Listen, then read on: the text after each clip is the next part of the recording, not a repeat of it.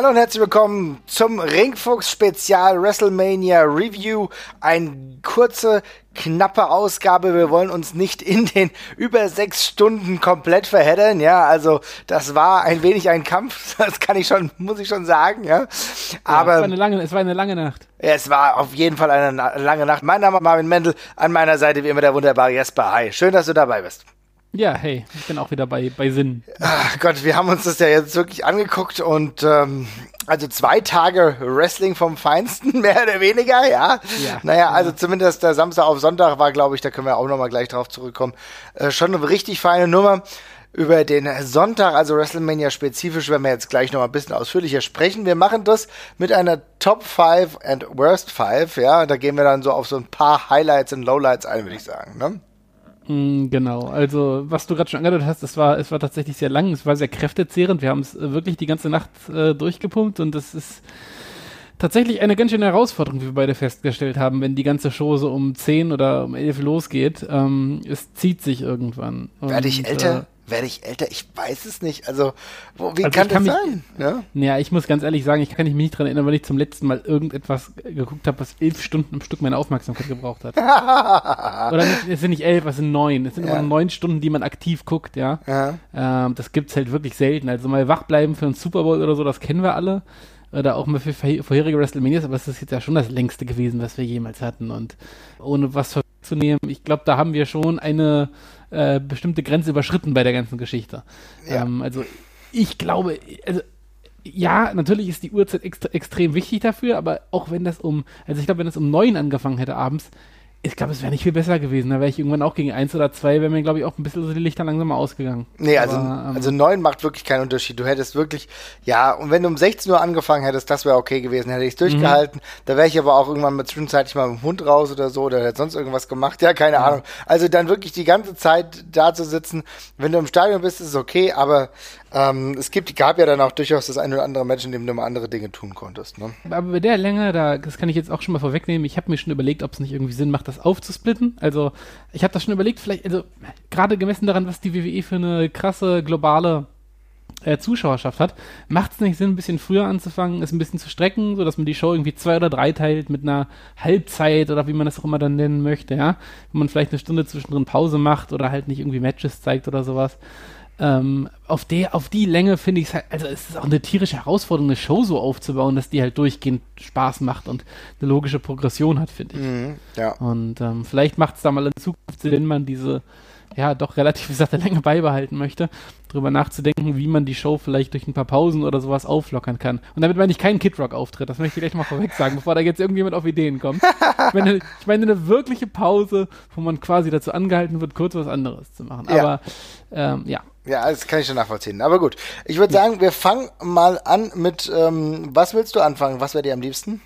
Ach, ich würde sagen, fangen wir mit was Positivem an, oder? Ich meine, insgesamt bleibt es ja positiv, es hat ja alles Spaß gemacht und dann mhm. äh, macht es jetzt auch nicht Sinn, wenn wir gleich anfangen zu nörgeln. Ja, dann würde ich sagen, auf Platz 5 meiner Top 5 die Stage hat mir herausragend gut gefallen, wieder richtig, mhm. richtig schön. Ähm, auch was ihr eigentlich gemacht habt, wenn wir gleich über noch ein paar andere Dinge sprechen. Aber wie das aussehen kann bei einigen Entrances, ich denke hier unter anderem an Seth Rollins, ja, sein Herauskommen, auch ein bisschen mit Feuer und so weiter und so fort. Das war eine gigantische Stage, die wunderbar gewirkt hat ja, tolles, tolles Design, tolles, tolles Set-Design, äh, auch mit diesem New Orleans-Charakter, den sie sehr schön mit aufgegriffen haben. Äh, hat mega gut ausgesehen, kam auch mega klasse, war ein bisschen ähm, weniger prägnant als bei vergangenen WrestleManias, fand ich. Also es gab jetzt nicht so ein Element, was sich so krass auffällig fand, wie zum Beispiel diese riesen Video-Stage, mhm. die wir beim letzten Mal hatten und sowas. Das hat jetzt nicht gefehlt, aber es war sehr, sehr stimmig. Und das ist oft dann noch wichtiger. Das hat mir auch sehr, sehr gut gefallen. Ähm, war cool umgesetzt und ähm, ja, da, da, da, da an der Stelle zeigt sich halt wieder, wie gut WWE halt sein kann, wenn sie es möchten. Und es gab endlich wieder Pyrotechnik. Hast schon lange also, nicht mehr oh, gesehen. Pyrote Pyrotechnik satt tatsächlich auch, ne? Ja, also ohne Mist, wie, das, das, da bin ich vielleicht wie so ein kleines Kind, aber ehrlich gesagt freue ich mich über die ganze Pyrotechnik, die eingesetzt wurde. Das war schön. Ich fand's auch cool. Es war auch stimmig gemacht, bis auf die eine Szene im Main Event, als ähm, ja die Pyrotechnik ein bisschen verspätet losgegangen ist, was offenbar damit zusammenhing, dass dieser Main Event nicht so ganz ausgegangen ist, wie er vielleicht ursprünglich geschrieben war. Ähm, da ging dann die Pyrotechnik noch mal ein bisschen äh, zu spät los. Da gibt es auch Berichte von Leuten in der Halle, die sich alle sehr erschrocken haben, während sie die Halle ver verließen, dass da hinter ihnen noch mal laut was geknallt hat, obwohl eigentlich alles schon vorbei gewesen ist.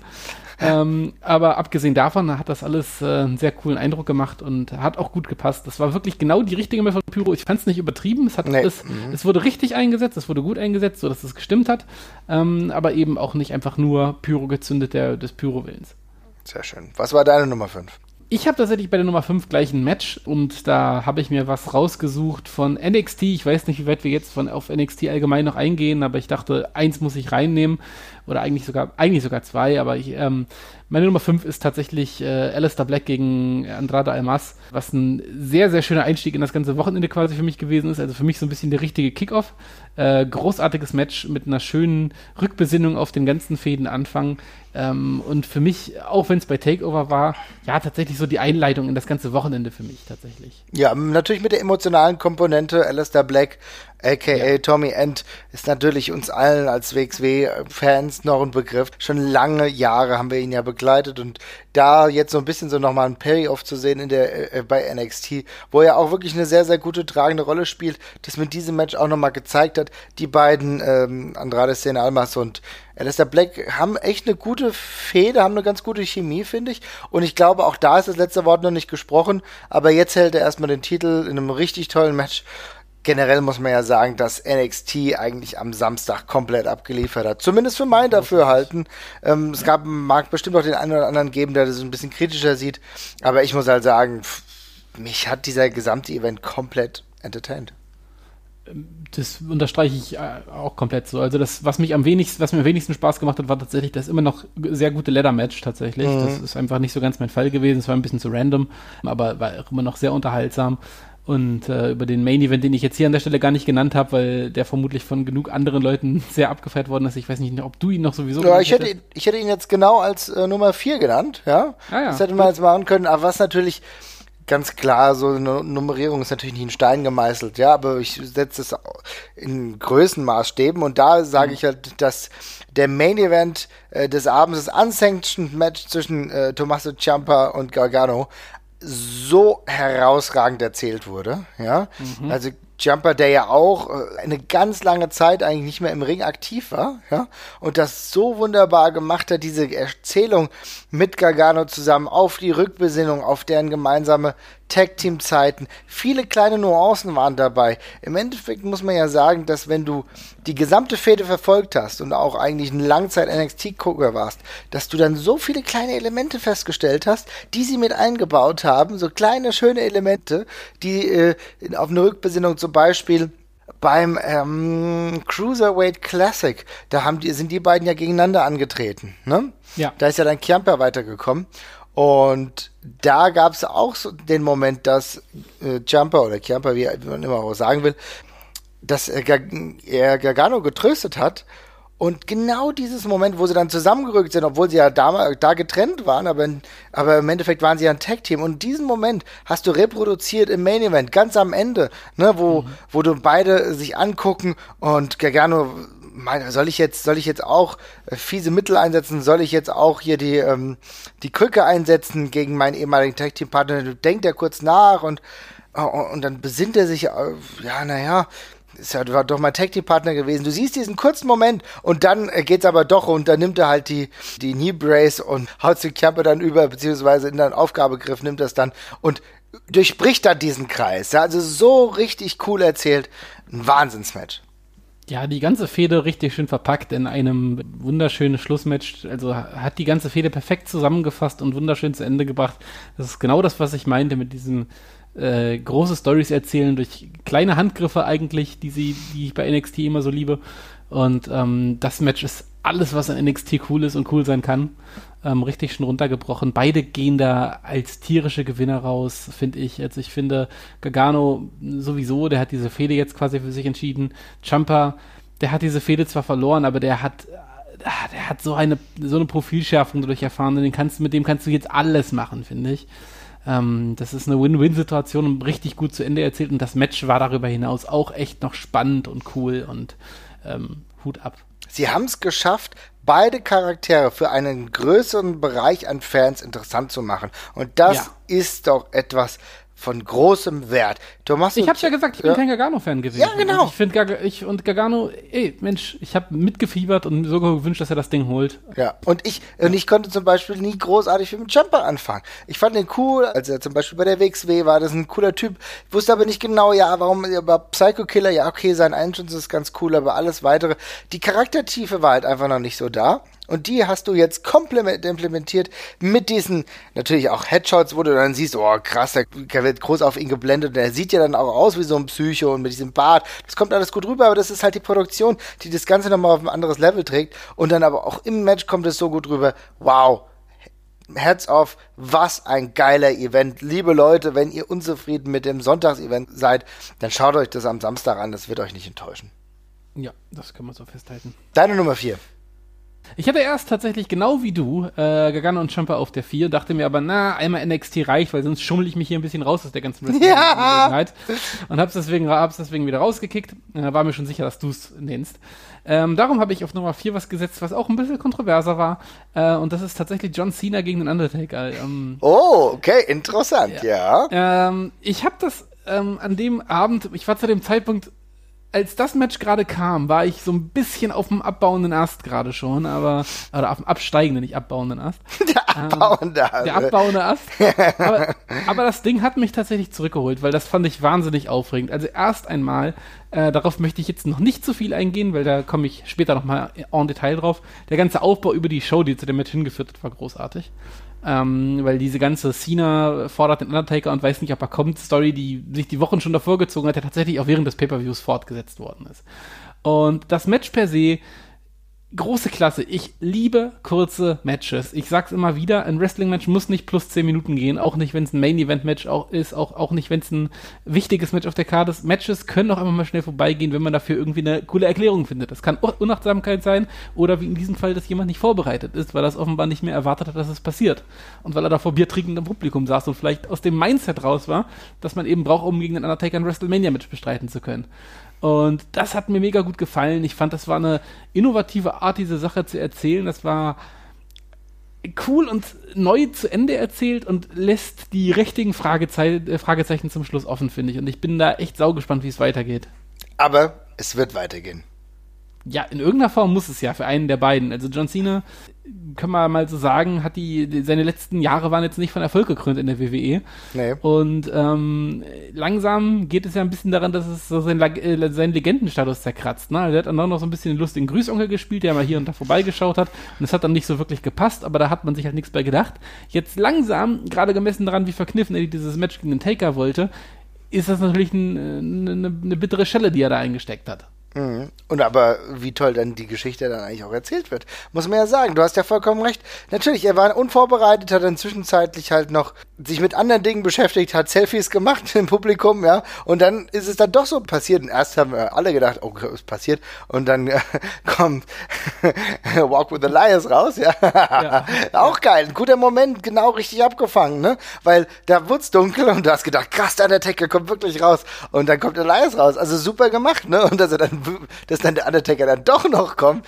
Super. Also ich finde, das, das war ein guter Moment. Du kannst so ein Match mit drei Minuten jetzt nicht so bewerten, wie als würdest du jetzt davon ausgehen, dass du jetzt ein Fünf-Sterne-Match produzierst. Aber das war in dem Fall gar nicht gewollt. Ich glaube auch, dass es weitergeht. Ich denke, wir werden eine Fortsetzung der Fehde in einer irgendwie gearteten Weise, wenn wir schon sehen, muss man mal abwarten, auch ob, ob das unter diesem normalen Undertaker-Gimmick passiert oder doch noch, dass der American Badass rauskommt. Wir werden es sehen, ja, aber, aber. ich finde, das muss sich Cena jetzt erstmal verdienen, dass genau. er das Match bekommt. Da muss er erstmal echt was für, echt was für liefern, weil. Er muss ihn auch nochmal kitzeln. Er muss ihn auch nochmal ja. kitzeln, er muss ihn kratzen. Ja. Wer weiß, ist, der Undertaker tritt auch bald wieder in der WWE auf. Das, darüber können wir vielleicht gleich nochmal sprechen. Also da passiert noch ein bisschen was. Und vielleicht gibt es ja noch mehr Reibungspunkte.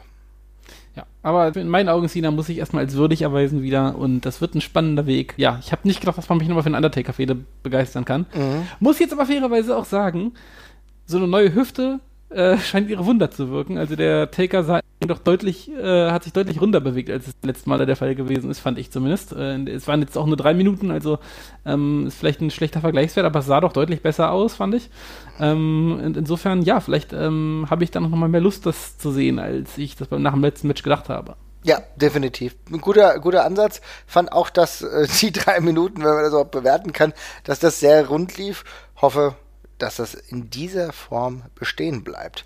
Gut. Und wie geil war, und war, ich möchte noch ganz kurz, das war mein liebster Moment des, des, des WrestleMania-Wochenendes, glaube ich tatsächlich, und das ist das beste GIF, wie äh, John Cena quasi den Five-Knuckle-Shuffle zeigen möchte, der Undertaker sich aufsetzt und John Cena einfach nur so geil wie in so einem Horrorfilm nach hinten springt und ausrutscht, weil er sich davor erschreckt. Ja. Ich meine, es gibt keinen Moment, der dieses Match besser zusammenfasst. John Cena war scheiße vorbereitet, der Undertaker hat sich aufgesetzt. Brock Lesnar hat es gezeigt, dass man was macht. Man lacht ihn dafür aus. Ja? man, macht, man, man, muss da drüber stehen über diesen, über diesen Mind Games und John Cena war einfach nicht drin und das fand ich cool zusammengefasst durch diese Szene. Ja, sehr guter Punkt. Nun gut, ja, kommen wir mal zu den Worst Five, ja. ja. Auf Platz 5, also am wenigsten schlimm von den fünf Dingen, die ich jetzt aufzählen werde. Trotzdem schlimm genug, ehrlich gesagt. Der dritte Kack-Main-Event bei WrestleMania in Folge. Also, wenn wir mal ganz ehrlich sind, waren die letzten drei WrestleMania Main-Events der letzten Jahre alle richtig, richtig schlecht qualitativ. Wir haben jetzt das Match gehabt, Brock Lesnar gegen Roman Reigns das nutzt sich halt auch irgendwo ein bisschen ab. Die beiden sind nicht zum ersten Mal gegeneinander angetreten, aber auch, dass eigentlich komplett wenig Moves verwandt wurden. Die Chemie hat nicht wirklich gestimmt. Und wenn ich mir dann angucke, wie das die letzten Jahre war, als der Undertaker gegen Roman Reigns gekämpft hat, was auch mhm. nicht wirklich gut war, wo es auch sehr viele schwierige Momente gab und das Jahr davor Triple H gegen Roman Reigns. Ich weiß nicht, ob es an Roman Reigns liegt, also er ist unglücklicherweise an den letzten drei immer beteiligt gewesen, aber alle drei Matches waren echt kacke zum Abschluss. Ah, ich äh, möchte dem in Teilen widersprechen. Also ich fand das Match gegen den Taker rückbetrachtend nicht so schlimm, äh, mhm. äh, sondern sogar ganz cool, weil es mir sehr nachhaltig in Erinnerung geblieben ist. Ähm, und ich muss ganz ehrlich sagen, auch wenn ich das Match in dem Abend gehasst habe, äh, ich habe es mir nochmal angesehen, das ist das einzige Match, was ich den zweiten geguckt habe. Ähm, und das Match ist nicht schlecht. Das Match per se ist tatsächlich nicht verkehrt, finde ich. Und das Problem ist eben, dass das Publikum zu dem Zeitpunkt aus Gründen, auf die wir später noch eingehen, komplett raus ist. Das Publikum hat zu diesem Zeitpunkt schon lange keine Lust mehr auf diesen Pay-Per-View. Es hat vor allem keine Lust auf dieses Match. Und erst recht keine Lust auf Roman Reigns. Und das summiert sich eben alles und irgendwann gibt es halt nur noch This is Bullshit Chance und Beachball-Geschmeiß und sowas und die ganze Halle, ja, zeigt eben kollektiv, dass sie dieses Match gerade nicht sehen möchte. Oder vermutlich die ganze Halle ist vermutlich sogar übertrieben, aber es ist ein nicht zu unterschätzender Anteil, denn er zieht Leute eben mit, ne, und mhm. bringt eben Unruhe rein. Das Match per se finde ich gar nicht schlecht und ich finde auch die Paarung ist noch nicht unbedingt abgenutzt. Ich habe mir nur überlegt, das Match hätte genauso sein müssen wie Cena gegen Taker in irgendeiner Form. Ich weiß gar nicht, wen ich da in dieser, in welcher Rolle jetzt auch immer sehe. Aber ich hätte es mir zum Beispiel super gut vorstellen können, dass sie einfach zeigen, Reigns ist, ist dem Druck nicht gewachsen und verbockt es halt und kriegt in vier Minuten oder fünf Minuten eine Watschen gegen, gegen, gegen Brock. Das wäre okay gewesen, weil ich hatte den gleichen Schockeffekt gehabt und die 10 Minuten Match dazwischen hatte ich nicht das Gefühl, dass die sowieso irgendwie sehen wollte. Und ich glaube auch nicht, dass ich davon jemand abgezogen gefühlt hätte nach 7 Stunden WrestleMania. Ähm, aber das wäre in meinen Augen genau wie bei dem äh, Brock Lesnar gegen Goldberg Match vor einem Jahr ein Fall gewesen. Da hättest du einen Kniff anwenden können und kein herkömmliches Wrestling-Match zeigen müssen. Das dachte ich auch, dass dahin die Reise geht, als das Match losgegangen ist. Ja. Aber hier wäre ein unorthodoxer Approach, glaube ich, besser gewesen und spannender gewesen. Ja. Weil ähm, dieses Match hättest du führen müssen mit einer von beiden ist nicht drin oder begreift es nicht. Sie haben, sie haben ja auch die Karte gespielt, Brock Lesnar nimmt es nicht mehr ernst. Hm. Und da wäre eigentlich der perfekte Kniff gewesen, Brock Lesnar nimmt es doch ernst und er ist immer noch viel zu gut für dich. Ja. Und na, den Kniff hätte ich mir halt gewünscht. Aber das Match per se ist, glaube ich, das geringste Problem an der ganzen Geschichte tatsächlich. Gut, okay. Äh, Gebe ich dir. Vielleicht hängt es auch damit zusammen, dass ich das eben nicht nochmal im Rewatch geguckt mhm. habe, sondern halt im Zuge der kompletten Müdigkeit dann auch irgendwo die Lust verloren hatte. Aber für mich ist halt auch immer ganz wichtig, wie die Crowd-Reaction ist. Und die war halt ja. halt auch de facto nicht mehr da. Ne? Also die ist und den Schuh müssen sie sich ja, hm? ja, und den Schuh müssen sie sich ja auch anziehen. Das sehe ich ja genauso. Also das ist damit, da haben sie ja aktiv dran mitgewirkt und es war einfach klar, dass die Crowd zu diesem Zeitpunkt kein normales Brock Lesnar gegen Roman Reigns Match mehr sehen möchte. Und das haben sie ihnen halt gegeben. Mit einem unerwarteten Ausgang, muss man fairerweise sagen, aber mhm. trotzdem, das, das, das wollte halt niemand mehr. Und da haben sie sich eben gewaltig verspekuliert, wie sie sich auch noch an ein, zwei anderen Stellen verspekuliert haben, glaube ich. Ja, ja, der, der Ausgang, ja der war wirklich überraschend, dann vielleicht sogar noch überraschend positiv. Deswegen ja. auch nur auf der 5. Ja. Deine Nummer 5? Ja, es ist äh, mehr, es ist kein konkreter Moment, sondern zieht sich durch, durch, die gesamte Show. Es ist all das, was zwischen den Matches passiert, quasi die ganze Zeit. Ähm, abzüglich der Entrances, auf die kommen wir auch nochmal anders zu sprechen, glaube ich. Aber mir geht es darum, es ist eine Anreihung von Matches. Es ist Match nach Match nach Match nach Match und dazwischen kommen die stetig gleichen Werbeclips für dieses Shinsuke Nakamura Special, was klasse aussieht, was kein Problem ist.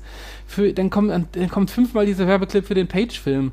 Wenn ich noch einmal höre Page hier, dann schlage ich mich echt tot. Ich halte das nicht mehr aus. Ich, ich hab, irgendwann habe ich nicht mehr gewusst, was das wirklich passiert oder ob ich irgendwie inzwischen so krass an Schlafmangel leide, dass ich mir das einbilde, bis ich irgendwann, bis ich irgendwann mal zu dir rübergeguckt habe und du mich auch einfach nur so fragend angesehen hast und ich wusste, nee, das ist gerade wirklich, es kommt immer wieder Page. Und diese, wie scheiße dieser Clip ist, mit dieser sechs Sekunden Pause, bevor sie anfängt zu sprechen, das ist alles so wahnsinnig unangenehm. Und äh, das zieht sich durch die ganze, ganze Show. Es kommen immer die gleichen paar Backstage-Clips. Es gibt kein einziges Backstage-Segment mit irgendeinem Interview oder sowas äh, im Hintergrund. Ähm, da ist dann bei Raw der, der, am nächsten Tag schon sofort wieder Kram passiert, wo ich mir gedacht hätte, ne, so ein oder zwei Sachen hättest du davon mal irgendwie bringen können oder so. Das hat mir völlig gefehlt. Und ähm, ja, wir haben einfach nur sehr viele Clips gesehen, die wir zum Großteil auch schon bei Takeover am Abend davor gesehen hatten, tatsächlich. Mhm. Ähm, und das nutzt sich wahnsinnig ab. Und irgendwann hat man das Gefühl, man gerät in so einen, äh, in so einen Zeitstrudel rein und es geht irgendwie nicht mehr weiter, finde ich. Und man verliert auch irgendwie so völlig das Gefühl dafür, wo man gerade in der Show ist. Ja, das stimmt. Lustigerweise hast du jetzt gerade schon die vier von mir genannt, also fehlende ja. Backstage-Sequenzen. Auch im Endeffekt hat es so das Komödiantische so ein bisschen gefehlt. Also ich weiß, sie mhm. haben es mit was anderem versucht, auf das ich nachher noch zu sprechen komme. Aber im Endeffekt hat mir das ein bisschen gefehlt. Und gerade so Backstage-Sequenzen müssen ja nicht großartig ausufernd sein, aber so kleine, lustige Kniffs, weißt du? Die machen, die entschlacken das Ganze, machen das auch ein bisschen lockerer. Und dass du halt nicht nur Match an Match an Match hast, sondern halt auch noch ein bisschen ein runderes Produkt. Und das hat für, für mich schon ein bisschen gefehlt. Ja, es gab ja auch nicht mal irgendwie Ankündigungen für irgendwas, was noch kommt oder sowas, ne? Also ich meine, selbst wenn wir bei der WXW sind, jetzt bei dem Karat oder sowas, dann kommt ja noch mal eine Ankündigung für die nächsten Shows und sowas. Und ich weiß, WrestleMania ist das Größte, aber ja, irgendwas wäre nochmal schön gewesen, aber so bist du halt genau einfach nur in diesem Strudel drin. Du, was du auch sagst, das Komö Komödiantische fehlt, das sind halt alles nur, in der Regel fast nur Blutfäden, die zu Ende gehen. Mhm. Das ist alles dann sehr, sehr ernst. Dann hast du halt zur Auflockung einmal noch diese Hall of Famer drin, die halt einmal auf die Bühne kommen. Aber das war's halt. Wir hatten ja nicht mal den siebenstündigen Kid Rock-Auftritt, vor, vor, vor dem wir Angst hatten. Der war übrigens bei mir in der Honorable Mention auf Platz 6 der Top 6 WrestleMania Moments. dass es sie nicht gab. Also insofern, da bin ich sehr ja. froh drum. also generell finde ich das auch gut, aber, ja, aber Kid Rock Auftritt ohne Kid Rock wäre auch was Feines gewesen. Ja, das stimmt, ja. Nur gut, ja, also wie gesagt, du hast ja meine vier schon genannt. Was ist dann deine Nummer 4? Ja, auf meiner Nummer 4 habe ich ähm, ja, das hätte man mir auch mal sagen müssen, dass ich das jetzt auf die 4 setze, aber es ist tatsächlich drauf und es ist Shinsuke Nakamura gegen AJ Styles, was ein bisschen ein Sakrileg ist, weil es war immer noch kein schlechtes Match, auf gar keinen Fall.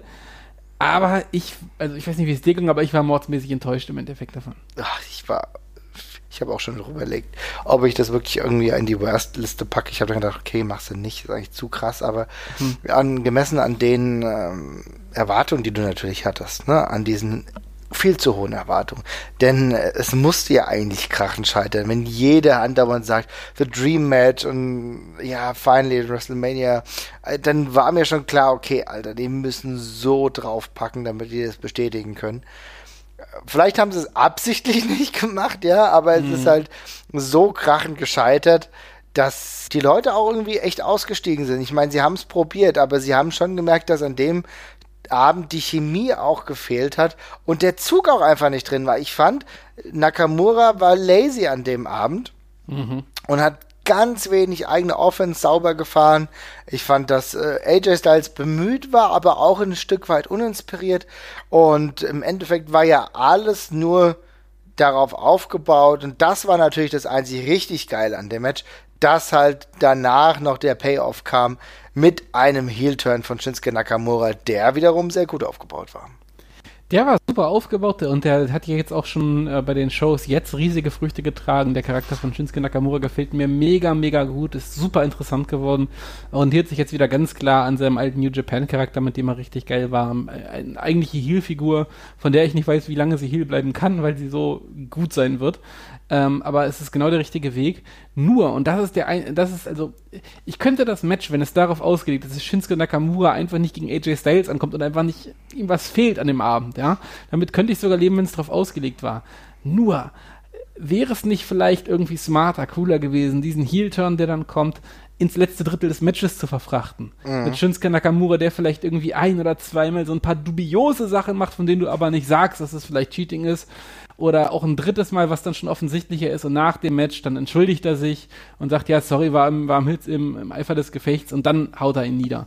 Das hätte mir noch besser gefallen, weil das Match, das hatte gar keine Steigerung in sich und sowas und hat, hat keine Fragen gestellt. Es war einfach nur so ein bisschen Move-Trading die ganze Zeit, was die beiden betrieben haben und ich finde mit so einem Shinsuke, der schon so damit liebäugelt, ob er ihn nicht jetzt einfach mal, ja, saftig in die Eier tritt, das hätte schon ein bisschen mehr Pep in die Sache gebracht. Und dann hätte man danach immer noch diesen Turn machen können. Der wäre dann vielleicht ein bisschen weniger schockierend gekommen, aber andererseits, ja, dann wäre es nicht alles so äh, nicht so dröge gewesen. Also, ja. Ich muss halt sagen, es ist vielleicht sogar das richtige Match gewesen, aber zum falschen Zeitpunkt. Ich hätte so ein ja. Match bei einem SmackDown-Only Pay-Per-View, ne? Hätte ich mhm. vollkommen akzeptiert. Also man weiß es ja mittlerweile, dass äh, auch so zwischen Pay-per-Views nicht dazu da sind, immer das absolut beste Match abzuliefern, sondern auch einen Story-based Charakter haben, dass du weißt, okay, da geht halt was weiter. Das hätte ich vollkommen okay gefunden bei so einem SmackDown Pay-per-View, aber halt nicht bei WrestleMania. Ja, da ja, hätten Problem, sie schon abliefern ja. müssen. Oder du hättest eine ganz andere Geschichte erzählen müssen. Ja, da, genau, exakt. Und das Problem, was du gerade ganz kurz schon mit angerissen hattest, das ist auch die Frage der Platzierung des Matches. Äh, das Match befindet sich zu einem Zeitpunkt, wo es für das Publikum, glaube ich, so der Letz-, die letzte Ausfahrt ist in Richtung, na, wir kommen doch nochmal aus, aus uns raus. Ja. Und das wird ihm nicht gegeben und dann geht es lange und das Match gibt absolut dem Publikum nicht das, was es möchte und ähm, dann ist der Zug leider für den Rest des Abends abgefahren. Ja.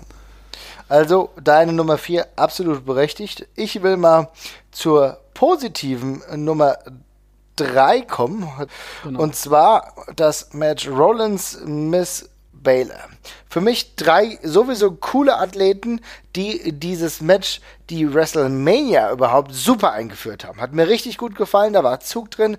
Du hast gleich gemerkt, okay, hier bin ich bei The Grandest Stage of the Mall, allein mit dem Einzug von, ja, auch von, von Baylor aber natürlich von Seth Rollins und Miss war auch cool. Das hat mir gut gefallen und das Match an sich war knackig. Ich habe mich super unterhalten gefühlt. Ich habe kein einziges Mal auf die Uhr geguckt und es hat noch einen coolen Gesieger gehabt. Ich war mega überrascht, als ich jetzt in der Vorbereitung auf die Episode gelesen habe. Ich habe die Matchzeiten ja nicht gestoppt oder so, als sie es geguckt haben. Und ich war mega überrascht davon, dass das 15 Minuten ging. Mir kam das Ach, so was? schnell und knackig vor und ich fand das so cool. Ähm, ging mir genau wie dir, es war das perfekte, es war der perfekte WrestleMania-Start. Einfach ein Match von drei guten Leuten. Ja, wir haben die ja alle schon in unserem Preview ordentlich abgefeiert, wie gut wir die alle finden ähm, und wie gut wir auch gerade The Miss finden. Das war richtig cool. Ich, Seth Rollins als Sieger geht auch, geht auch klar, war das, was ich glaube ich auch getippt hatte.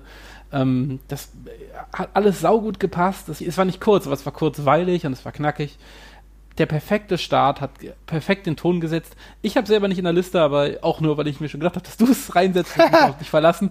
Und ja, ich fand es auch mega, mega gut. Es hat mich so richtig gut abgeholt. Und willst du noch was dazu sagen? Weil sonst ist es der perfekte Slide in meiner Nummer 3 eigentlich. Hau raus. Ja, ich habe einen etwas, einen etwas größeren Komplex tatsächlich genommen und ich habe einfach mal gesagt, mein, meine Top 3 von WrestleMania 34 ist tatsächlich die komplette erste Hälfte, in Anführungszeichen. Mhm.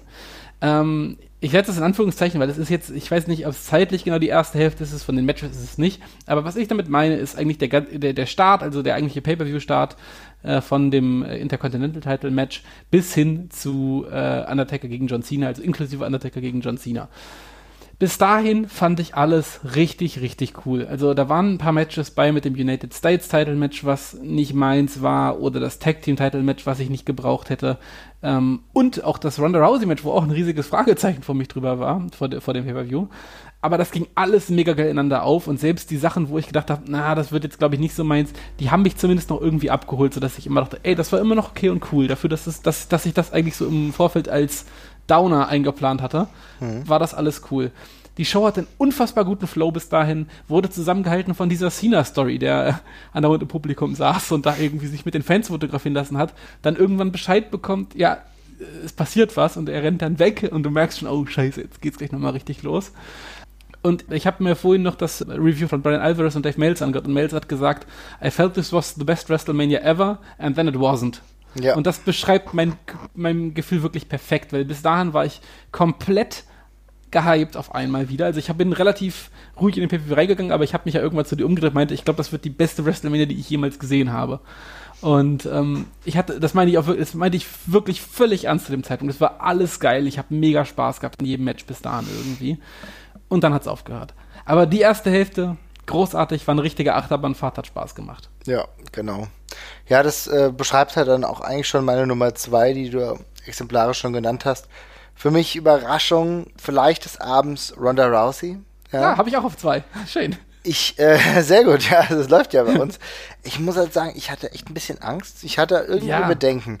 Denn sie kommt ja immer raus und lächelt und du denkst, naja, vielleicht können wir jetzt auch ein bisschen verbissen sein. Sie kommt ja komplett anders raus, wenn du überlegst, wie das bei der UFC war, ne? Wo sie komplett verbissen war und ah, du hast schon gemerkt, da ist jetzt so viel Intensität dabei.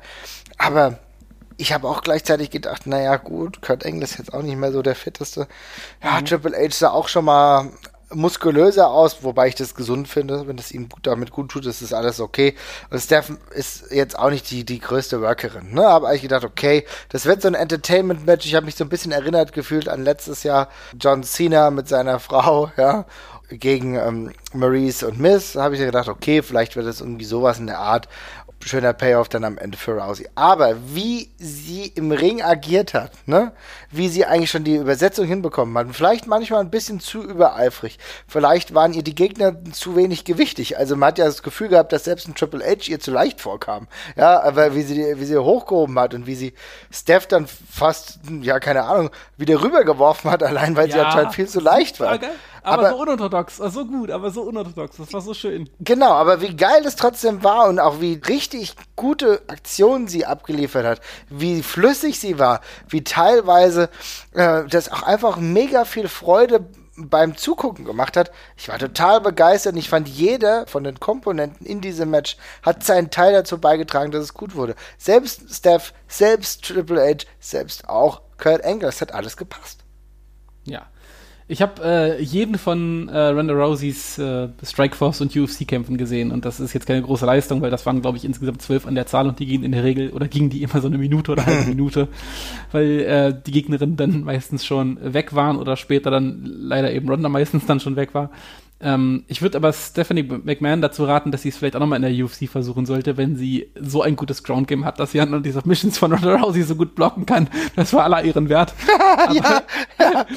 aber, aber abseits davon, abseits von dem kleinen äh, Wermutstruppen, der meine Suspension of Disbelief ein bisschen überbeansprucht hat, äh, richtig cool. Also super gut um alle, ja, ich will nicht sagen Schwächen, eventuelle Schwächen. Ich weiß ja gar nicht, wie Ronda Rousey momentan im Ring eigentlich ist oder so, ja. Mhm. Aber wunderbar darum, darum geworkt. Ähm, ich bin jetzt tatsächlich gespannt, was da noch kommt. Also, wer, hätte gedacht, so. wer hätte gedacht, dass Stephanie McMahon ein besseres Match haben würde bei, bei WrestleMania als AJ Styles und Nakamura? Ja. ja, es ist wirklich bitter. Und als Daniel Bryan. Ja. Ähm, ja, aber wirklich großartig. Also alle sahen in dem Match gut aus, wirklich alle. Ähm, die Männer noch am wenigsten, fand ich tatsächlich. Und bei Ronda, ich bin saugespannt, wo die Reise hingeht. Ich glaube, das kann richtig gut werden. Ich denke, ich denke, sie hat das Feuer, sie will, dass das hier noch besser wird. Sky's the limit.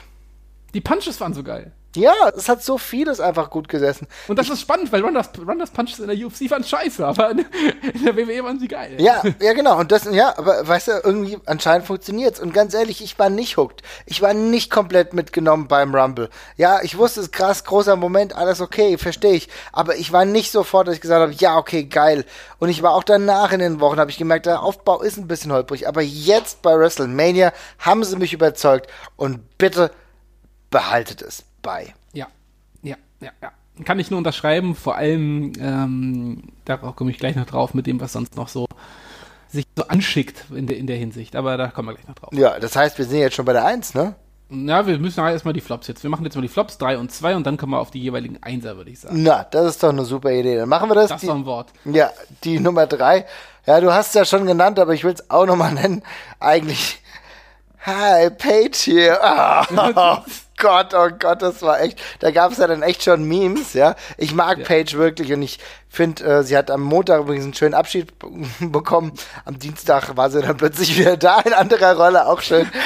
Also übrigens auch eine coole Idee, aber halt die, ich fand die Idee des Films überhaupt total befremdlich, dass jemand einen Film über Paige dreht und Paige ist nicht integriert in dem Film, ja. Und das fand ich schon merkwürdig, auch wenn es The Rock war.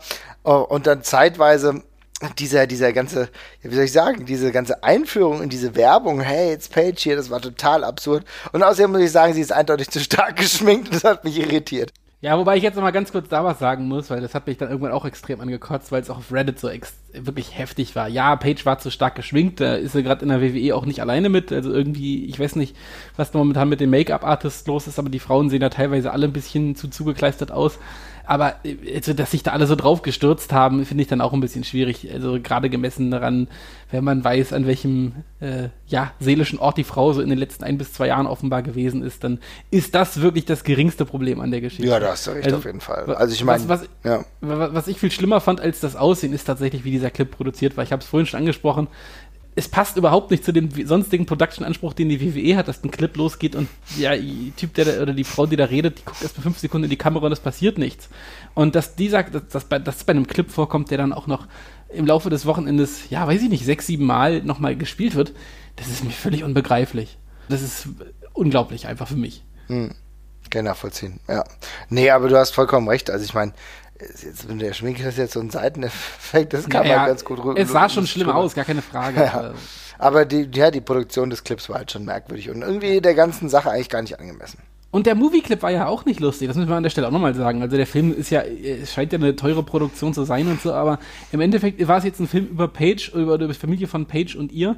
Und, äh, Rock hat eine Promo und sie- gehalten. Und Rock hat die Promo gehalten. Das ist eigentlich was, was ein Film über den Rock-Promo. Ja. Und die war auch, und die ganze Situation war auch nicht lustig. Die war beim ersten Mal schon so, ah, okay, ja, okay.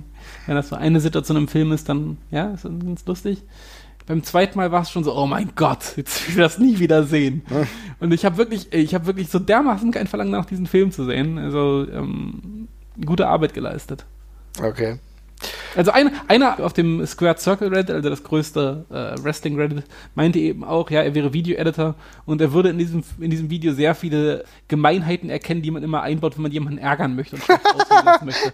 Und ehrlich gesagt, so wirkt es auf mich auch, ohne dass ich groß Ahnung von Video-Editing habe, dass jemand halt diese ersten sechs Sekunden drin, drin lässt, wo jemand wirklich verloren in die Kamera guckt. Das passiert dieser Promotion sonst eigentlich nicht so. Ja, da hast du vollkommen recht. Was ist denn deine Nummer drei? Es schlägt quasi in die gleiche Kerbe und ich habe tatsächlich mal, das glaubt man gar nicht, die Production genannt. Ähm, es ist die WWE, es ist immer noch der Branchenprimus, was die Produktion angeht. Es gibt nichts Größeres, Besseres und ja, Schöneres anzusehenderes als bei, beim Wrestling als die WWE. Da müssen wir nicht drüber reden. Es geht nicht größer. Ich habe mich in den vergangenen Ausgaben schon mal ein bisschen darüber beschwert, dass ich momentan bei der WWE einiges in Production so ein bisschen komisch finde. Das geht bei diesen komischen Grafiken bei SmackDown in den Backstage-Skits los. Das geht bei der in meinen Augen katastrophalen Kameraarbeit weiter, die die teilweise leisten. Ähm, und es war ein bisschen gruselig für mich zu sehen, dass sich so ein paar von den Sachen jetzt auch bei WrestleMania mit eingeschlichen haben. Ähm, wir haben uns, glaube ich, naja, an die zehnmal, glaube ich, irgendwie doch geärgert, dass wir bestimmte Situationen nicht gesehen haben, weil die irgendwie in dem Moment nicht auf Kamera drauf waren. Teilweise Sachen, die nah am Finish waren und so, ne? Das kam wirklich häufig vor. Also bei NXT gab es auch so ein paar Situationen, wo der Kameramann auf einmal ewig, ewig lang ganz nah dran war und man vom Match überhaupt nichts mehr gesehen hat und die irgendwie nicht mehr weggeschaltet haben. Ähm, und dann gab es halt noch diese unsäglichen 3D-Effekte bei den Entrances, die äh, eine mittelschwere Katastrophe waren. Bei Miss waren sie noch in Ordnung, die kamen gleich ganz am Anfang. Aber, Aber die bei Asuka ist so ja, die. Aska, die, As die, die Aska Clip-Art-Masken, ey, wo Laser durchkommen. Was ist denn da bitte los? Hat sich das irgendwann mal angeguckt, bevor angeguckt Einfach mit Also After Effects irgendwie wild rumgebastelt. Das ist wie ja- mit so einem Instagram-Filter. Ja. Weißt du, jetzt gibt's ja auch bei GIFs bei Instagram. Ja. Was war denn da los? Was ist, wie, wie kann das denn passieren? Also das war wirklich so dermaßen grauenvoll. Die Undertaker-Blitze auch. Das war. Jesus Christus. Du hast zwischenzeitlich gedacht, dass dein Fernseher kaputt ist. Ja, ja, genau beim Undertaker Entrance, wo dieser Blaufilter kam. Ich habe ja echt kurz den, ich hab echt kurz auf Fernsehen drüber geschaltet, weil ich dachte, mein, mein, mein Fernseher ist echt kaputt wegen dem Blaustich, weil so, ja, der alles glüht mit blau, wenn der Undertaker reinkommt, aber ich habe ja wirklich eine Minute nichts mehr erkannt auf dem, auf dem Screen. Das war wirklich, wirklich extrem nervig. Und das war, das hat sich halt irgendwann durchgezogen. Also die ganzen Kamerafahrten und so, die sehen in der Regel natürlich immer noch toll aus, aber es gab halt immer wieder Phasen, wo das ganz, ganz krass abgesackt ist. Und ja, am meisten nerven mich halt diese Kamerafahrten. Da habe ich mich schon oft genug drüber ausgelassen, diese Schnitt, Schnitt, Schnitt Kamerasequenzen. Ich kann mich da noch gut an diesen einen Samoa Joe gegen Brock Lesnar Fight erinnern, der im Main Event von Raw mal war, mit, mhm. wo in 90 Sekunden, glaube ich, 120 Schnitte waren oder sowas. Und ja, das brauche ich jetzt nicht auch noch bei WrestleMania. Hm. Kann ich nachvollziehen. Also ich meine, das Production Value ist trotzdem noch mega geil und es gibt so viele tolle Momente, die ich jetzt auch noch gleich erwähnen will, aber das waren so, so ein paar Negativpunkte, die kann man auch durchaus mal so stehen lassen, denn das mit den 3D-Effekten, also es ist anscheinend immer so, sie probieren ein bisschen was aus. Ich erinnere an Bray Wyatt letztes Jahr. Ja, und die Randy Orton Spermaschlange. Ja, ja genau. Also es ist immer so ein bisschen, grundsätzlich alles geil, aber dann machst du so ein paar Sachen, die du nicht hättest machen sollen. Ja. Aber das ist schon spannend, oder? Es gab halt bei den, äh, das ist jetzt in den letzten zwei Jahren halt jetzt ein paar Mal vor, äh, mhm. mehrmals vorgekommen, aber davor ist mir das eigentlich nicht so in Erinnerung geblieben, dass es da jemals so Flops gab. Da hat man schon immer genau gewusst, was man damit machen kann und was nicht. Und jetzt in den letzten beiden Jahren, da war halt, also sie sind da mutiger geworden auf jeden Fall, das muss man mal so festhalten. Aber sie haben da eben auch jetzt drei, vier, fünf Mal ganz schön heftig ins Klo gegriffen. Also. Ja. Also es ist nicht alles ein Topf voll Gold, ja, da gibt es auch ein bisschen Scheiße dabei. Ja. Und da greifen sie halt manchmal rein. Abgesehen davon, dass es auch in den Jahren zuvor immer wieder Dinge gab, wo ich mir gedacht habe, Alter, ernsthaft jetzt. Also jetzt zum Beispiel, ich erinnere dich an die Trommelspieler, die beim Sting Entrance rauskamen. Ja, das hat auch niemand, nie jemand verstanden. Aber gut, anderes Thema. Ich kann es auf jeden Fall nachvollziehen. Meine Nummer zwei ist ach, diese Produktion des, des US-Titles, das ist so unfassbar langweilig, ein mhm. unfassbar mhm. langweiliges Match gewesen. Es war nicht schlecht, aber es war langweilig, unbedeutend und einfach nichts sagen. Und das finde ich eigentlich total ärgerlich. Du kommst raus und total lustloser Randy Orton hat eigentlich schon keinen Bock mehr, hier irgendwas zu machen. Die anderen Gegner kommen raus. Denen ist auch alles scheißegal. Also der Einzige, der so ein bisschen so ein Pop bekommen hat und auch so länger anhalten, war halt Rusev, ja. Wobei ich da auch sagen muss, dass ich mir von der Crowd ein bisschen mehr erhofft hätte eigentlich, ne, dass die noch ja. mehr irgendwie äh, Rusev Day chanten und so. Aber es kam, es, es hat einfach überhaupt nicht geklickt. Nee, das war nix. Ich habe das Match auch nur von der Liste runtergelassen, weil es zumindest ein bisschen schneller geführt war, als ich es erst befürchtet hatte. Also mhm. es ging ein bisschen, war ein bisschen knackiger, als ich erst gedacht habe, aber ähm, es war belanglos bis zum geht nicht mehr. Und ich habe auch mir auch gewünscht, dass zumindest die Crowd das noch so ein bisschen hijackt und dann eben eine Rusev-Party draus macht. Das ist halt auch nicht passiert. Es war egal. Ja, jetzt solltest du deine Nummer nennen? Ich habe das Match zwar gerade noch gelobt, äh, oder nicht gelobt, sondern verteidigt ein bisschen, aber ich muss es trotzdem nennen. Wenn der Main Event nicht zündet, dann ist das ein Problem und das hat er bei diesem Fall nicht. Brock Lesnar gegen Roman Reigns war schwach tatsächlich, würde ich dir auch recht geben und was mich halt am meisten gestört hat, war halt wirklich die, ja, die ganzen Reaktionen darauf. Es ist halt einfach eine bittere Pille wenn sich der ganze, der ganze Saal quasi nicht für dein Main Event interessiert. Ne? Mhm. Und ähm, müssen wir jetzt nicht nochmal ganz alles nochmal von vorne aufregeln, wir haben es vorhin schon en Detail besprochen, aber ähm, ja, dass es den Fans dermaßen egal ist, äh, ist bitter, da hat man auch was falsch gemacht. Ob man dann irgendeine Scheiß mit Beachballs und so machen muss, äh, wage ich jetzt auch mal zu bezweifeln. Also das ist keine Einbahnstraße, aber ja, wenn es soweit kommt, ist es bitter. Ja, ja, es ist also mit Beachballs, ja, kann man lustig finden, kann man aber irgendwie ein bisschen kacke finden. Ich kann es nachvollziehen, aber es ist halt schon ein bisschen unglücklich. Aber allein dadurch, dass du die Crowd nicht so gefesselt hast, musst du das halt auch hinterfragen, was du gemacht hast, ne? Ja. Ja, hinterfragen musst du dich auch äh, bei meiner Nummer eins, denn das hat, das war wirklich das, was mich wirklich wütend gemacht hat. Also ich kann mit vielen Dingen leben, die mir nicht so gut gefallen, ist kein Problem. Aber es gibt so manche Situationen, da werde ich echt wütend und das war der Titelgewinn von Nicholas, ja, dem Tag Team Partner von Braun Strowman.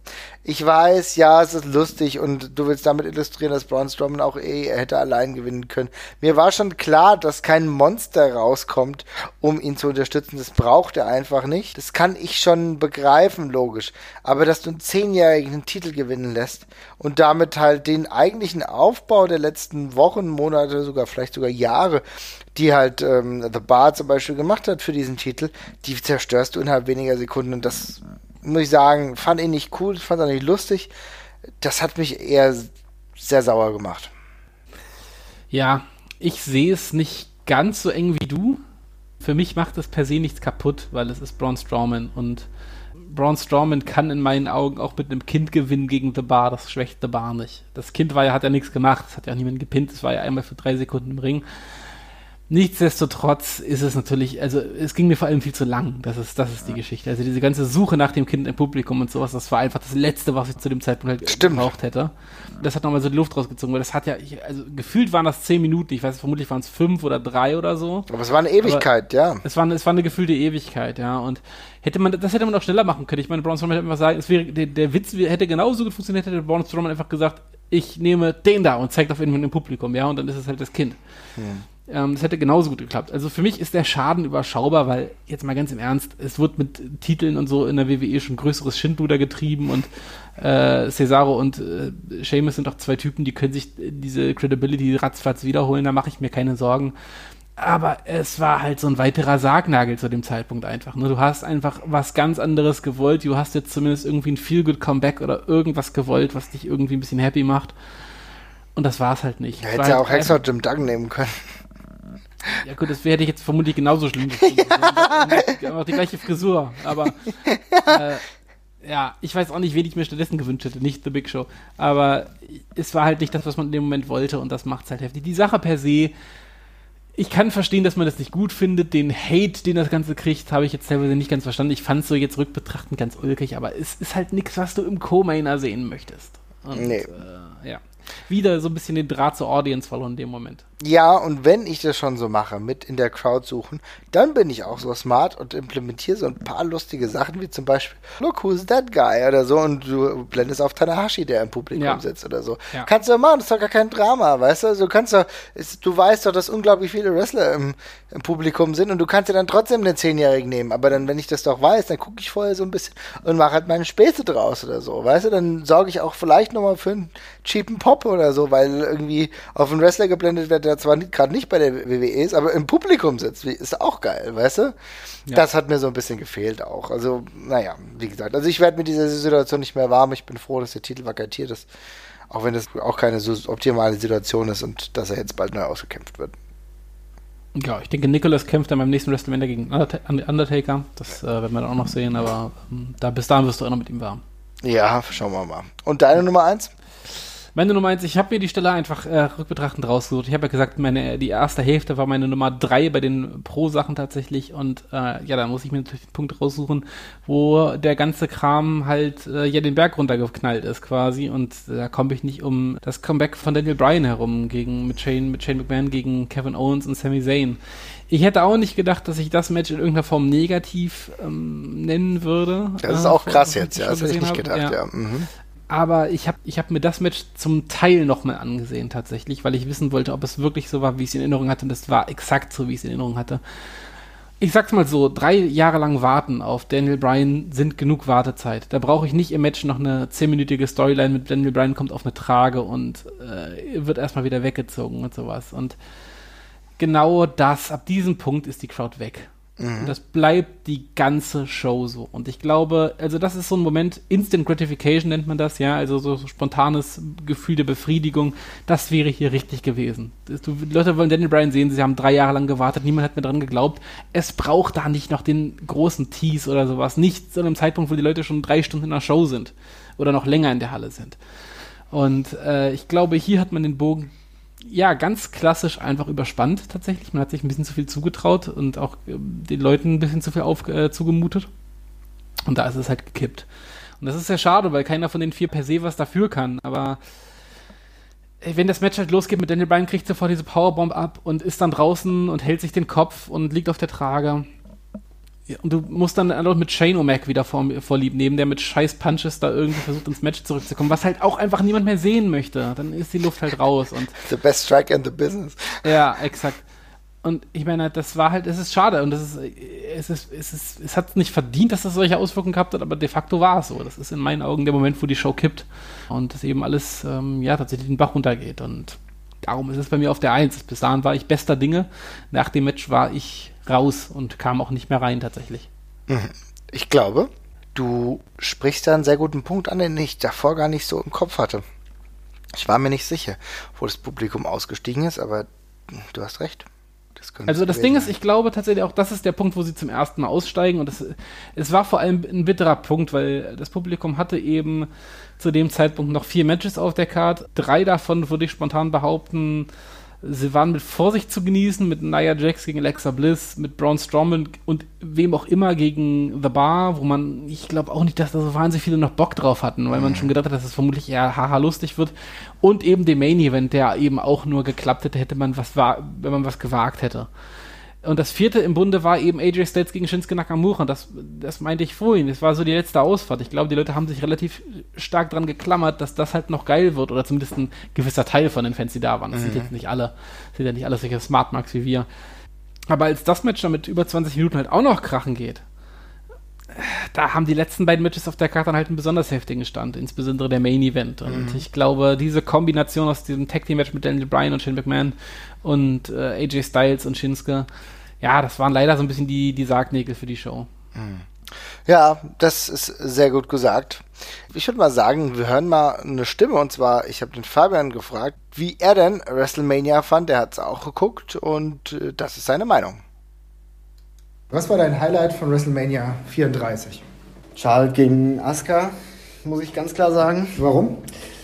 Weil ich noch nie bisher der Meinung war, ein Frauenmatch gesehen zu haben, was praktisch alles, was die Männer bei WrestleMania geleistet haben, in den Schatten gestellt hat. Und das hat mich so geflasht, dass ich mir dieses Match auch als einziges zweimal angeschaut habe. Geil, okay. Ich war völlig begeistert von Aufbau, Dynamik. Alles hat einfach gepasst. Hat mhm. mich ein bisschen erinnert äh, damals äh, an Kurt Angle gegen Shawn Michaels, was ich auch sehr liebe von den WrestleMania-Matches. Ja, das ist schon eine Ansage, ja. Das ist eine Ansage. Ich will damit nicht sagen, dass es äh, genauso gut war wie dieses legendäre Match, nur dass es mich ähnlich gepackt hat in dem mhm. Moment auf jeden Fall. Geil, okay. Ist du noch ein Favorit? Triple Threat Match mhm. ähm, um den Intercontinental Championship Gürtel fand ich natürlich auch sehr unterhaltsam.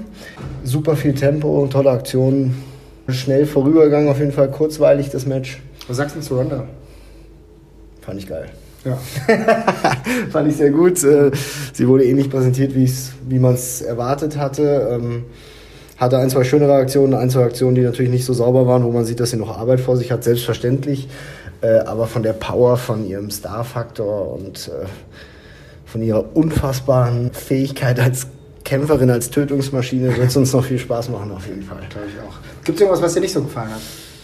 Ich fange mal so an, im Gegensatz zu vielen anderen war ich nicht so enttäuscht von Nakamura und AJ Styles. Mhm.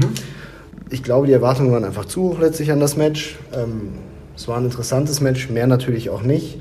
Ich hoffe, dass sich das äh, noch fortführen wird. Was sagt ihr zum Turn? Kann nur helfen, kann nur interessant sein, weil, so wie du auch gesagt hattest, ähm, hat Nakamura ja irgendwas benötigt, um, um ihn irgendwie weiterzubringen. Und wenn es das ist und wenn, wenn das helfen kann, ähm, dann hoffe ich es. Gut, Undertaker Cena müssen wir nicht viel drüber reden. Ähm, ich glaube, mehr hat der Undertaker momentan nicht mehr im Tank als ich das. Ich meine, er hat ja sein, er hat ja sein typisches Repertoire abgerufen. Ne? Ja. Aber natürlich ist es schon so, es war jetzt schon Squash eigentlich mehr oder weniger. Ja, ne? absolut. Gibt es ein Rematch? Ich hoffe ehrlich gesagt nicht. Ich hatte auch gehofft, dass der Undertaker nicht auftauchen würde, weil. Er hat uns so viel Spaß bereitet und jetzt sollte man ihn auch in Frieden ruhen lassen, ehrlich gesagt. Okay. Wie geht's weiter mit Cena?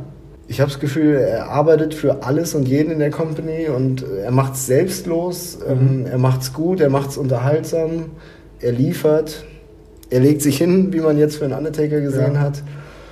Wie es perspektivisch mit ihm weitergeht, ich, ich gehe davon aus, dass er irgendwann schon nochmal nach ganz oben darf, aber ja, er arbeitet aus der zweiten und dritten Reihe und das macht er, so wie ich das äh, sehe, aktuell sehr gut. Okay. Mal schauen, wie es weitergeht. Ja, und zum, zum Main Event vermutlich. Ja, wenn du willst. auch da ist es so geworden, wie man es letztlich erwarten konnte, zumindest von der, von der Art des Matches, von der Brutalität und von der, na, wie soll ich sagen, von der fehlenden Abwechslung. Überrascht war ich wie viele andere auch vom Ausgang. Ich persönlich fand es, wie die meisten anderen auch gut, dass Brock Lesnar gewonnen hat und bin mal gespannt, ob, ob der WWE bei beiden, bei Lesnar und ähm, Roman Reigns jetzt was einfällt, um das Ganze ein bisschen interessanter zu gestalten an der Spitze. Mhm. Ja. Ja, okay. Vielen Dank an Fabsi. Der hat äh, uns seine Meinung auch noch mal kurz zu WrestleMania gesagt. Bei uns steht noch die Nummer 1 aus. Willst du oder soll ich anfangen? Das ist, glaube ich, relativ egal, wer da anfängt, weil wir höchstwahrscheinlich dasselbe haben. ich gehe mal ganz stark von aus. Es ähm. ist schon gefallen und es ist natürlich ganz klar. Asuka gegen Charlotte, unsere Nummer 1. Ja, mit himmelweitem Abstand bei mir tatsächlich auch. Soll ich anfangen oder möchtest du? Also ich kann einfach nur sagen, ich habe Pippi im Auge gehabt. Es ist halt einfach so. Es tut mir leid. Ich, der Entrance, der Entrance. Du hast schon beim Entrance geweint. Ja, ja, Logo. Ich meine, ganz ehrlich, da, da habe ich das Gänsehaut. Das ist nicht zu fassen. Dieser Einzug. Ich bin unglaublich großer Ric Flair Fan. Ja, schon immer gewesen. Ich fand den Typ brutal geil. Bei allem, ne? Mit dem Einzug, mit der Robe, in, die Inringleistung hat gestimmt, am Mikrofon stimmt und so weiter und so fort.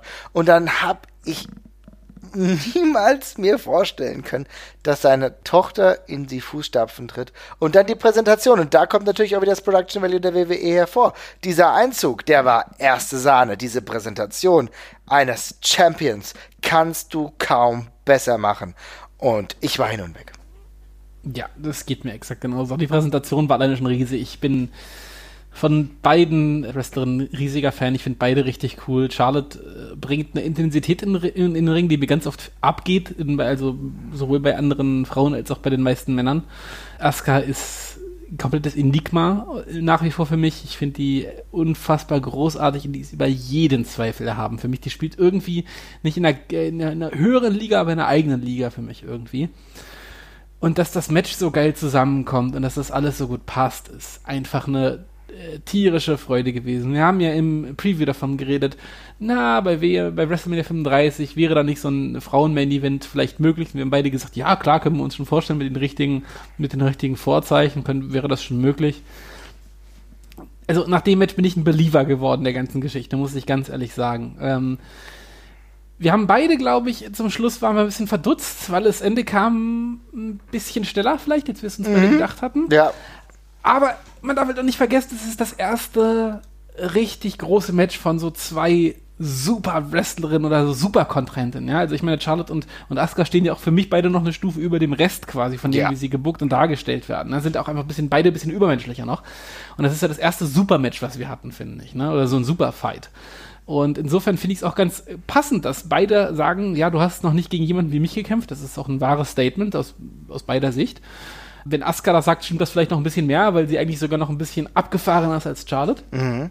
Aber ich finde, insofern macht das auch Sinn, dass so ein Finish halt plötzlich kommen kann, weil da prallen Kräfte aufeinander die, ähm, die man eben nicht so leicht greifen kann. Dann kann so ein Finish halt auch mal zackig kommen. Und bis dahin hat für mich alles gepasst und dann bin ich da gewillt drüber hinweg zu gucken, dass ich mir vielleicht dann noch ein, äh, eine etwas heißere Schlussphase gewünscht habe, bevor es dann relativ plötzlich zu Ende gegangen ist. Aber das war auf so einem geilen Niveau und ich war so drin. Was soll ich noch sagen? Die Erzählung hat ja halt auch trotzdem immens gut gestimmt. Ich meine, wie hat Charlotte das Match beendet? Mit einem Arm, ja? Weißt du? Ja. In ihrem Aufgabegriff. Ja, warum, warum hat sie es so gemacht? Weil davor halt der Arm bearbeitet wurde. Ne? Das heißt, sie konnte den anderen halt einfach nicht einsetzen. Ja, sie musste auf einen Arm gehen, entweder sie macht den Figure Eight oder sie macht ihn halt nicht. Und dann hat sie ihn so gemacht, weißt du?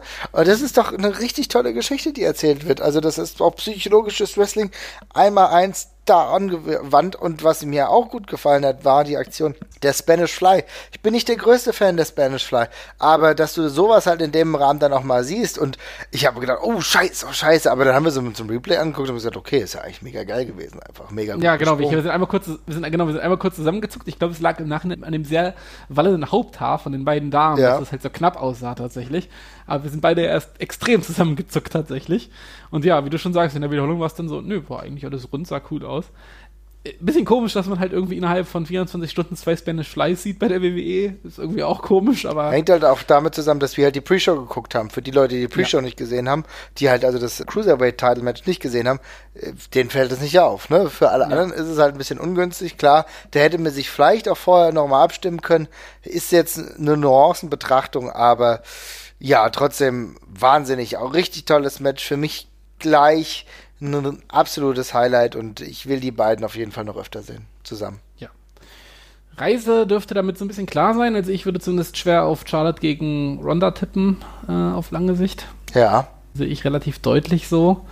Äh, Wohin es bei Asuka geht, die sehe ich zwar auch noch in der Verlosung, aber ähm, das ist mir nicht aufgefallen. Das bin ich vorhin über ein Posting Reddit drüber gestolpert, dass äh, Asuka ihr durchgehend die äh, durchgehend Armbar-Finisher gezeigt hat. Hm. Damit dann irgendwann relativ plötzlich aufgehört hat, nachdem sie die quasi durchgehend gespammt hat, nachdem Ronda in der Promotion war. Und dass sie jetzt plötzlich damit aufgehört hat, könnte man natürlich in die Richtung deuten, dass sie vielleicht für das Ronda-Match jetzt erstmal nicht mehr die erste Wahl ist, sondern eher Charlotte. Mhm. Ähm, aber ja, beide sind da weiterhin ganz vorne mit dabei. Beide extrem an dem Match gewonnen und äh, ein ganz wichtiger und elementarer Baustein dafür, dass man Frauenwrestling eben wirklich nochmal auf die nächste Stufe hieft ähm, und dann einen potenziellen Pay-Per-View-Main-Event hat und auch ein WrestleMania-Main-Event für mich tatsächlich hat. Also ja. mir fällt nicht mehr viel ein, was dagegen spricht, um ehrlich zu sein. Also für mich der WrestleMania-Moment zu Recht auch auf der Eins. Auch wenn jetzt Charlotte jetzt ein paar Tage später nicht mehr den Titel hat, ja, kleiner Spoiler. Ist okay. Ist okay. SmackDown, ja, es musste ja irgendwann kommen, aber das schadet ihrem Charakter ja im Grunde auch nicht. Aber das war ein WrestleMania-Moment, wo ich sage, wow, das ganze Match kann ich gesondert dahingehend betrachten. Und ich bin auch wahnsinnig froh, dass Asuka die äh, Winning Streak quasi los ist. Ist ja. immer blöd, um sowas herumzubucken. Und, Aber es äh, war doch auf dem würdigsten Rahmen, der möglich ja, war. Ja, mhm. sie hat ja auch dann einfach so selber gesagt, du warst bereit für mich und das passt so. Und jetzt äh, wird es spannend, wenn man ihr dem Charakter ein paar neue Nuancen geben muss. Und, und die Finish, ähm, die Sequenz war auch schön, ne? Danach, nach ja. dem Match. Also wo dann ja. ne Ehrerbietung, der gegenseitige Respekt gezeigt wurde, fand ich eine super Sache. Ja. Ja, ich würde sagen, Teil Nummer 1 ist dementsprechend ja auch genannt, ne? Genau. Lass uns noch mal ganz kurz einen Ausblick machen, ja? Wir haben, wir haben jetzt eigentlich WrestleMania ist durch. NXT geht's auch spannend weiter, liebe Leute. Also guckt euch den Pay-Per-View nochmal an. Es lohnt sich auf alle Fälle. So, was passiert denn jetzt in der nächsten Zeit? Also, WrestleMania ist vorbei und jetzt gibt's ein paar Neuerungen. Wie gesagt, der Tag-Team-Titel wird jetzt neu ausgekämpft. Charlotte hat den Women's-Title verloren bei SmackDown. Nächste Woche ist der Shake-Up, ja? Das heißt, wenn ihr das hört, passiert es jetzt vielleicht kurz vorher oder passiert jetzt gleich, ja. Das heißt, jetzt, die Wrestler werden fröhlich rumgemischt. Und was machen wir mit Daniel Bryan? Ich, also erst, ich muss erstmal ganz kurz, einmal will ich kurz einwerfen, bevor wir auf Daniel Bryan zu sprechen kommen. Dieser komische Greatest Royal Rumble, der jetzt bald kommt, der wirft meine gesamte Kopfplanung für die nächsten Wrestling-Monate komplett durcheinander, weil ja. ich überhaupt nicht weiß, wie ernst ich diesen Paper zu nehmen habe. Ich habe keine Ahnung, ob das wirklich eine Rolle spielt, was da passiert, oder ob das ein bisschen ja, bessere Hausshow ist, was da kommt. Das wird halt echt nochmal sehr spannend. Ähm, ja, was mit Daniel Bryan passiert. Ich habe, Daniel Bryan ist einer von den Fällen, wo ich keine Ahnung habe, wohin die Reise geht. Eigentlich muss er jetzt ja direkt in die nächste heiße Fehde, eigentlich, mhm. ne? Also ich möchte jetzt nicht, dass der irgendwie noch lange rumsitzt und irgendwie nichts macht. Das muss direkt weitergehen, aber mit wem? Ich habe keinen Schimmer. Also wenn er fit ist, und der ist ja fit, sonst würde er jetzt nicht wieder antreten, dann gibt es ja. für mich eigentlich nur die, die Option, dass du gleich schon relativ weit oben anfängst. Ja, Weil, das, der Grundstein wurde bei SmackDown ja auch schon gelegt jetzt. Ich ja. weiß nicht, ob du es gesehen hast, ähm, aber äh, AJ Styles hat ja gegen Daniel Bryan im Main Event bestritten. Mhm. Äh, es gab einen No-Contest, weil Shinsuke Nakamura eingegriffen hat. Da könnte man ja wunderbar einen Freeway draus machen, wenn man das möchte. Und das bietet sich ja auch an, dass man AJ Styles und Nakamura erstmal ein bisschen voneinander separiert und wenn es nur durch eine dritte Person ist. Mhm. Ja. Und dann hast du ja automatisch die Option auf zwei, ja, nochmal in Anführungsstrichen Dream Matches, ja. AJ Styles gegen Daniel Bryan kann man sich immer noch gut vorstellen. Und was Daniel Bryan vor vielen Jahren ja schon gesagt hat, er würde so gern mal gegen Shinsuke Nakamura antreten, ne? Ja das ist etwas, was durchaus wieder realistisch ist. Interessant halt hier zu sehen, während du bei Raw im Main Event, als, also um den Universal Title die Watze hast, ne, ist es bei SmackDown eher der US Title, wo die großen und muskulösen ja. Männer kämpfen. Also es ist schon interessant, dass es da so einen kleinen Wandel gibt. Ja, lass uns mal überraschen, aber ich finde es ist schön, dass du diesen Punkt angesprochen hast, der mich hart triggert, und zwar The Greatest Royal Rumble, ja. Mhm. Du hast eben schon angesprochen, in Saudi-Arabien in gut zwei Wochen an einem Freitag ein äh, Pay-per-View, wo bislang alle Männertitel auf dem Spiel stehen. Ja, ich, ich weiß nicht, ich, ich kann das alles nicht einschätzen. Es ist mega komisch. Dieser Pay-per-View hat sich relativ kurzfristig irgendwie an uns angeschlichen. Riesending in, in Saudi-Arabien und ähm, ja, wir stehen alle noch ein bisschen davor wie das Kaninchen vor der Schlange und wissen nicht genau, was es damit auf sich hat. Es ist alles komisch. Es ist ein Pay-Per-View an einem Freitag, ähm, den wir zu einer guten Zeit selber gucken können, was auch nochmal komisch ist. Wir können ja einfach um, wir können ja um 18 Uhr einfach den Fernseher quasi anmachen und müssen nicht irgendwie nachts um, um zwei anfangen. Und keiner von uns weiß genau, ja, was für einen Stellenwert das hat und wie viele Titelwechsel deshalb damit verbunden sind. Also ich bin, ich tue mich damit echt tatsächlich noch schwer. Ich ähm, habe keinen Schimmer. Ich finde es extrem schwierig, muss ich sagen. Ich finde das befremdlich aus mehreren Gründen. Ne? Ich mag das jetzt auch nicht so wirklich, ja, dass du jetzt irgendwie Konzepte komplett über den Haufen wirfst, nur weil halt jetzt der Sponsor mit Geld wedelt, aber das ist ja eine groß angelegte Sache. Ich glaube, dieser Vertrag geht ja über die nächsten zehn Jahre zumindest oder irgend sowas, was ich da gelesen habe. Ja. Also wir werden äh, die WWE noch öfter in Saudi-Arabien antreten sehen. Ich mag aber halt einfach nicht die Tatsache, dass du halt das Royal Rumble-Konzept verkaufst, was ja eigentlich am Anfang des Jahres stattfindet und jetzt auch zusätzlich jetzt äh, im April die Frage konnte aber für mich noch nicht geklärt werden. Was passiert denn mit dem Gewinner der Greatest Royal Rumble? Ist es dann so, dass der auch einen Title Shot erhält? Habe ich noch nicht gelesen. Frag mich das nicht, ich habe keinen Schimmer. Ich, also, ich, ich, nehme also irgendwas wird er schon bekommen, aber ich glaube, es wurde noch nichts offiziell gesagt. Also mhm. ähm, ich hatte vorhin noch mal kurz durchgeschaut. Ich habe dazu nichts gefunden soweit und ähm, ich kann mir auch gut vorstellen, dass man sich das erst noch überlegt. Ja, ja ist ja noch ein paar Wochen Zeit, ne? Ich meine, andere Sachen hast du dir schon final überlegt. Zum Beispiel, das ist ein Rematch. Also ein paar, Wo paar Wochen ist auch nicht mehr. Es ist genau noch zwei Wochen bis dahin. Genau, du hast Darf jetzt noch, auch nicht vergessen. Stimmt, du hast jetzt noch zwei Wochen Zeit, dir zu überlegen, was du genau machen wirst. Andere Überlegungen sind schon im finalen Stage angekommen. Brock Lesnar tritt erneut an gegen Roman Reigns, also ein Rematch von WrestleMania. Diesmal sogar im Stahlkäfig, auch Natürlich. um den Universal Title, also keine Ahnung, ob Blut in Saudi-Arabien verboten ist. Wenn nicht, kann das genau da passieren. Ne? Ja, ist schon witzig. Äh, Frauenmatch kriegen wir natürlich nicht, weil wir sind in Saudi-Arabien. Das ist gesetzlich nicht erlaubt. Mhm. Da sind wir raus. Ist, ja, müssen wir nicht zu sagen. Ähm, wir kriegen noch ein Casket-Match zwischen Rusev und dem Undertaker und John Cena, der random gegen Triple H antritt, was ich eigentlich am schadesten finde, dass dieses Match einfach schon so feststeht, weil die Story um John Cena, die hätte ich gerne sehr behutsam aufgebaut gesehen, aber gut, ähm, kann man nichts machen. Ich glaube, wir müssen es einfach, wir müssen es, denke ich mal, auf uns zukommen lassen, uns mit, gegebenenfalls mit Humor nehmen. Ja. Ich bin gespannt, wie das wird. Ich habe keine Ahnung, wie das Publikum da ist, wie das darauf reagiert und was wir da für Zuschauermassen erwarten können, für eine Stimmung erwarten können. Das ist jeder völlig, äh, ja, äh, offen, sage ich jetzt mal ran. Es, es, wird spannend und es ist aber, ja, wie du schon gesagt hast, ein bisschen befremdlich, dass dieses Konzept, was man sonst immer im Januar verortet hat, mit, mit einem großen Prestige äh, verbindet, dass das einfach wiederholt wird und dann auch noch so knapp nach diesem gigantischen WrestleMania Pay-Per-View. Aber wir müssen es einfach mal anschauen und gucken. Ja, hast du das gesagt oder hattest du das gelesen, dass es so ein bisschen wirkt, als hätte irgendjemand äh, mit dem ja. Modus bei WWE 2018 Spiel einfach irgendwie die Card zusammengeschmissen. Das, genauso wirkt es nämlich auch. Ich meine, wenn du überlegst, es gibt auch ein Ladder Match um den WWE Intercontinental Title, wo auch wieder vier Leute dabei sind: Seth Rollins, Baylor, Miss und Samoa Joe, der zurückgekehrt hat. Samoa Joe, bei dem ich mich sehr freue, bei dem ich eigentlich aber denke, dass er doch eher im Main Event Picture eingreift und potenziell ja. ein Kandidat sein kann, Brock Lesnar gefährlich zu werden. Oder eigentlich eher Roman Reigns bald. Oder Aber also Roman Reigns Weg muss über Samoa Joe gehen, finde ich. Da mhm. führt kein Weg dran vorbei. Aber ja, es ist, äh, ja, ich hatte das, das war ein Posting, das ich auf Reddit gefunden habe und ich fand das so treffend einfach. Es ist der Universe Mode, wenn du einfach mal äh, acht bis zwölf Wochen durchsimulierst und auf die Cards guckst und denkst, was ist denn mit dir passiert? Ja.